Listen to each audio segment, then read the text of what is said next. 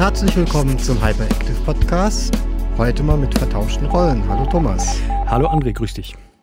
Und zwar deshalb, weil Thomas auch bei uns Produktexperte ist für Fluid Audio. Das ist eine amerikanische Firma, die vor allen Dingen Studiomonitore herstellt. Ja, Fluid Audio ist eigentlich noch eine recht junge Marke. Die, ja, die gibt es jetzt, glaube ich, so rund zehn Jahre und ähm, die fingen an, Monitor. Äh, Lautsprecher für den Heimanwender zu produzieren. Zuerst kam ein 4 Zoll Modell, dann ein 5 Zoll Modell. Ja, und dann äh, hat man diverse äh, Koaxiallösungen auch äh, angeboten und äh, war aber mit dem Fokus schon ganz stark eben auf Speakern, Lautsprechern irgendwie unterwegs. Und ähm, ja, dann fing man an, so ein bisschen weiter zu denken. Ja, und zwar sehe ich, heute sind wir dabei mit einem Gerät, das heißt SRI2. Das sieht auf den ersten Blick aus wie so ein typischer Monitor-Controller. Das heißt, ich habe einen großen Lautstärkeregler, Durchmesser von, keine Ahnung, 6 cm, ein fettes Teil mhm. und auch so Umschalter, Speaker A, Speaker B. Aber da ist, glaube ich, noch mehr drin in dem SRI2. Ja, SRI2 steht für Sound Recording Interface. Ähm, zwei für zwei Kanal. Mhm. Da ist schon mal einiges gesagt. Allerdings, ähm, jetzt muss man dazu sagen, ähm, wir haben einen recht guten Kontakt zu Fluid Audio. Als die mit der Idee aufkamen und gesagt haben, Mensch, wir machen jetzt ein Audio-Interface, dann ging es erstmal um Gottes Willen. Noch eins. Wollte ich gerade sagen. Ja, ja es gibt, äh, also gerade, ich sage jetzt mal so im unteren Preissegment, so zwischen 100 und 200 Euro, doch relativ viele Interfaces am Markt. Ich habe sie, glaube ich, mal gezählt. Es sind knapp 200 verschiedene Modelle. So, richtig, siehst du. Ähm, Jetzt ist es so, äh, dass man dann zusammensitzt, vielleicht ein Bierchen miteinander trinkt und sagt, ey, überlegt euch das nochmal. Und dann kam man so auf die Idee, also okay, wenn ihr es machen wollt, dann ähm, sollten wir mal drüber sprechen, was ihr vielleicht äh, reinmacht oder reinbaut, dass es sich ein bisschen unterscheidet von den anderen. Ja, und äh, so ist dann die Idee eben geboren bei einem Bierchen, dass man sagt, okay, es kommt jetzt das äh, Interface, was aber auch gleichzeitig nochmal ein Monitor-Controller ist. Mhm. Ich meine, das ist für mich natürlich eine Komfortfrage. Das vergessen, glaube ich, viele, dass man, also ich selber wollte ungern die Abhörlautstärke mit der Maus einstellen. Richtig. Das ist eine klasse Geschichte, dass ich hier einfach den großen Knob habe, ja, mhm. mit dem ich das wunderbar, das ist auch haptisch eine klasse Geschichte, äh, regeln kann. Und wenn ich zwei Paar Lautsprecher anschließe, das ist, würde ich noch nicht mal Luxus sagen. Das ist mehr und mehr auch fast eine Notwendigkeit, dass ich, dass ich meine Mixer auch mal alternativ beurteilen kann. Genau. Und nicht nur auf ein einziges Pärchen da äh, achte und mich verlasse. Was ich vielleicht noch mal kurz erwähne, ist, damit die Leute sich das vorstellen können, das Gerät ist so 20 Zentimeter breit, 15 Zentimeter tief genau. und, und 5 Zentimeter hoch. Also das ist durchaus eine kompakte Lösung, aber ja, man hat auch schön was auf seinem Arbeitstisch stehen. Genau, so eine diese klassische Desktop-Lösung, genau. sage ich mal. Ne? Ich gehe jetzt mal das Ganze visuell durch für unsere Zuhörer. Und zwar, ähm, genau, Maße hast du schon gesagt. Äh, das Gehäuse ist ein stabiles, rock-solid Aluminiumgehäuse mit eben dem Hauptmerkmal, mit dem relativ großen, geschmeidigen äh, Lautstärke-Regler. Mhm. Und ja, wir sehen vorne eben die zwei Eingänge, SAI 2 2 steht für zwei Inputs. Die Inputs sind Combo-Buchsen, also XLR und Klinke. So, ich vermute, wenn du das XLR nimmst für Mikrofone, Richtig. hat auch Phantomspeisung drin, nebenbei Richtig, gefragt. 48 Volt Phantomspeisung kann hier aktiviert werden auf der Oberfläche. Auch gut. Und äh, oben unter dem Gain-Regler kannst du eben äh, die Quelle auswählen, ist es ein Instrument oder ein Line-Eingang. Wobei das betrifft ja dann den Klinkeneingang. Also genau, du, den Klinkeneingang. Wenn du in der Combo-Buchse Klinke Richtig. nimmst, Klinkenkabel, Richtig. dann kannst du nochmal sagen, hallo, das ist meine Strat. Das wäre dein Instrument, also hochohmig. Genau. Oder das ist, äh, keine Ahnung, irgendein Synthi genau. oder ein Keyboard. Dann nimmst du Line. Ne? Genau, richtig. Ähm, ja, eben äh, hier oben finden sich die beiden Gain-Regler mit der äh, Pegelanzeige, mit der LED-Pegelanzeige. Und eben, ja, einer der Hauptmerkmale der USPs des äh, SAI2 ist eben diese Anwahl hier, die Speaker-Anwahl, dass du zwischen zwei Speaker-Sets hin und her schalten kannst. Das heißt, du kannst auf Speaker A, auf, auf den Ausgängen A, ich sag mal, deine Hauptabhöre anschließen. So, und da bei B bleibt es dir überlassen. An was schließe ich es an? An die richtig schittige äh, Kompaktanlage. Früher haben wir gesagt, das Küchenradio. Ja, das Küchenradio, ja. ja. Oder gehe ich auf, ähm, ja, ich sag mal, mittenbetonte Würfel die Bässe und Höhen einfach mal rauscutten und dann sagst du, okay, wenn es sich da gut anhört. Genau. Es gibt ja auch die Möglichkeit, steht ja jedem frei, dass ich ganz einfach das zweite Pärchen woanders aufbaue. Es könnte zum Beispiel auch ein Lautsprecherpärchen sein im Foyer, wenn ich ein großes Studio habe, wo die draußen warten können, oder im Aufnahmeraum. Ja. Und das Tolle ist, dass ich einfach dann auch bestimmen kann, wo geht es halt hin. Ne? Das kann zum Beispiel auch zu Hause irgendwie die Wohnzimmeranlage sein. Ja, ja? Also dass ich es mir da mal in Ruhe auf der Couch anhöre, schalte ich einfach oben auf richtig. B und gehe rüber. Bist fertig, schaltest auf B und hast äh, äh, den Ausgang eben aufs Wohnzimmer oder genau. wo auch immer gelegt. Ne?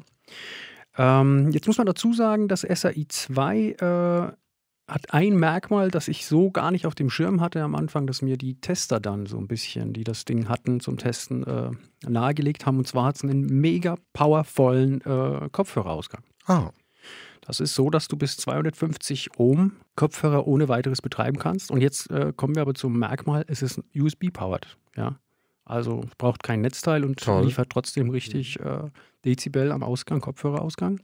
Ja, das ist nicht zu unterschätzen. Im Grunde hast du also einen Kopf, einen richtig guten Studio-Kopfhörerverstärker mit drin. Wenn du sagst 230, 250 Ohm, natürlich empfehlen wir generell, wenn ja auch viele Leute, die mit dem Smartphone unterwegs sind, sich irgendwo niederohmige Kopfhörer zulegen. Das ist dann typisch 32 Ohm, so die Ecke. Aber es gibt jede Menge richtig gute Hi-Fi-Kopfhörer, die eben äh, viel mehr Widerstand haben. Und dann sind normale Kopfhörerverstärker ganz einfach zu leise. Und wenn ich hier Reserven habe, umso besser. Richtig. Was gibt es noch am SAI2? Also du hast äh, bereits vorhin erwähnt, 48 Volt Phantomspeisung. Ein ganz klarer Standard eigentlich, aber hier sehen wir neben der 48 Volt Phantomspeisung den sogenannten SUM-Knopf. Ja, ja, erklär mal, was das ist. Ja. Also du kannst eben, ähm, wenn der Knopf nicht aktiv ist, dann kriegst du den Input 1 auf dem linken Kopfhörer und den Input 2 auf dem rechten Kopfhörer. Mhm, mhm, Bietet sich zum Beispiel an, um Phasenprobleme zum Beispiel äh, zu entdecken. Ja, wenn du mit zwei Mikros aufnimmst, ja, ja, dann hast du eben ein Signal rechts, eins links. Und durch Betätigen der Sum, des Sum-Knopfes, wird beides zusammengefügt. Ja? Und dann hast du eben diese beiden Monosignale eben auf beiden Kopfhörern. Ne, ist eine klasse Geschichte. Angenommen, ich mache tatsächlich eine Stereoaufnahme von der Konzertgitarre, schließe ich meine beiden vielleicht Kleinmembranstifte an, in Kanal genau. 1 und 2. Dann würde ich Sum halt nicht drücken, dann mhm. höre ich das eine Mikro links, das andere rechts, super, genau. höre Stereo. Genau. Und wie du gerade sagtest, dann mal kontrolliert, wie klingt es denn in Mono? Habe ich so ein komisches, ja, so ein Kampffilter-Effekt, ja. klingt es vielleicht hohl mhm. oder ein bisschen klemmig, dann müsste ich die Mikros anders positionieren. Sehr gutes Feature, mhm. finde ich, ja. Noch ein nettes Feature ist eben äh, das Direct Monitoring. Du hast hier einen Regler, äh, wo du wählen kannst zwischen dem DAW-Signal oder dem direkten Input. Ja? Also klar gesagt, wie laut brauche ich das Playback? Richtig. Jeder Sänger will das anders haben. Richtig. Oder vielleicht auch mal eine Latenz zu checken. Ja? Mhm. Habe ich mhm. Latenzen am Start? Ähm, mhm. So, ähm, ja, ich gucke jetzt nochmal auf die Rückseite.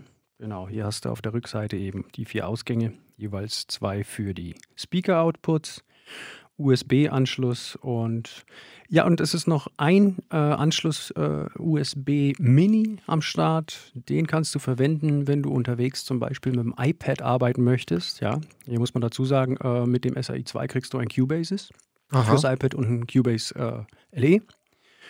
Und du könntest jetzt für unterwegs sagen, ich nehme mir meine Powerbank mit, dann kannst du die hier anschließen an den External Power, an die External Power Buchse und kannst das total autark cool. betreiben. Ja. Du bist also richtig mobil mit genau. dem Ding. Richtig. Was mir noch aufgefallen ist, ich meine, wir sind in Deutschland, wir lieben ja nichts mehr als technische Daten. Und wenn ich das hier richtig, sehe, wandelt das, wenn du willst, tatsächlich mit 192 Kilohertz. Genau, Abtastrate ja. 192 Kilohertz. Das genau. ist natürlich schön, dass ich selbst, du kennst mich, ich würde sagen 44.1 ja. schickt, ist doch CD-Qualität, klappt mir kein Speicherplatz. Aber äh, das ist ein bisschen ketzerisch, wenn ich tatsächlich Solo-Instrumente aufnehme, also wie ein Flügel oder mhm. auch wie eine Akustik oder wie eine Konzertgitarre mhm. zum Beispiel mit einem Solowerk, dann ist das schon hörbar, wenn ich dann auf die maximale Sampling-Frequenz gehe. Also das äh, wegen nicht zu ernst nehmen, was ich gerade mhm. gesagt habe. Ist auf jeden Fall schön.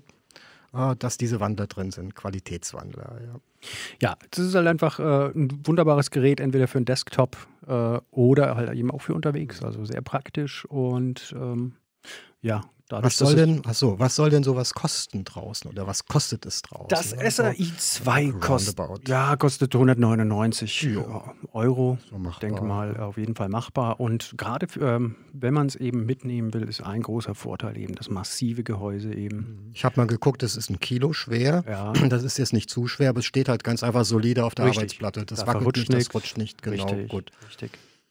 Ja, schön, Thomas. Ich denke, haben wir eine Menge erfahren zu diesem Gerät. Vielleicht demnächst ein bisschen mehr noch zu Fluid Audio. Gerade du hast eingangs erwähnt, diese Coax-Lösung, ganz vielleicht noch ein kurzes Wort, das sind Studiomonitore, wo der Hochtöner im Tieftöner sitzt. Das versteht man im Grunde da Richtig, auf Unter- gleicher Achse. auf gleicher Achse. Und ich glaube, korrigiere mich, die Besonderheit ist, dass man nicht bei Fluid Audio nicht wie bei vielen anderen Herstellern ein Horn in den Tieftöner setzt, was konstruktiv relativ einfach Ja. ist, sondern wiederum eine Kalotte, also ein Seidenhochtöner. Richtig, Seidenhochtöner. Und das Ja. Besondere ist, dass eben ein Modell draußen war, was es so eigentlich davor nicht gab. Oder ich glaube, irgendwann in den 70ern von einem Hersteller, Mhm.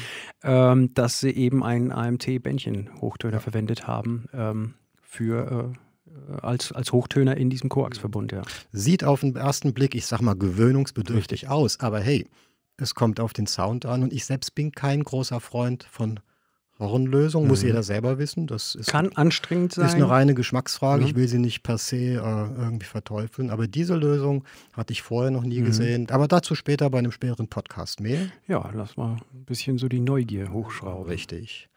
Ja, wer noch mehr zu diesem SRI2 wissen will, kann gern bei uns auf die Website, auf die hyperactive.de. Und ansonsten dir, Thomas, vielen Dank und Bis zum nächsten Mal.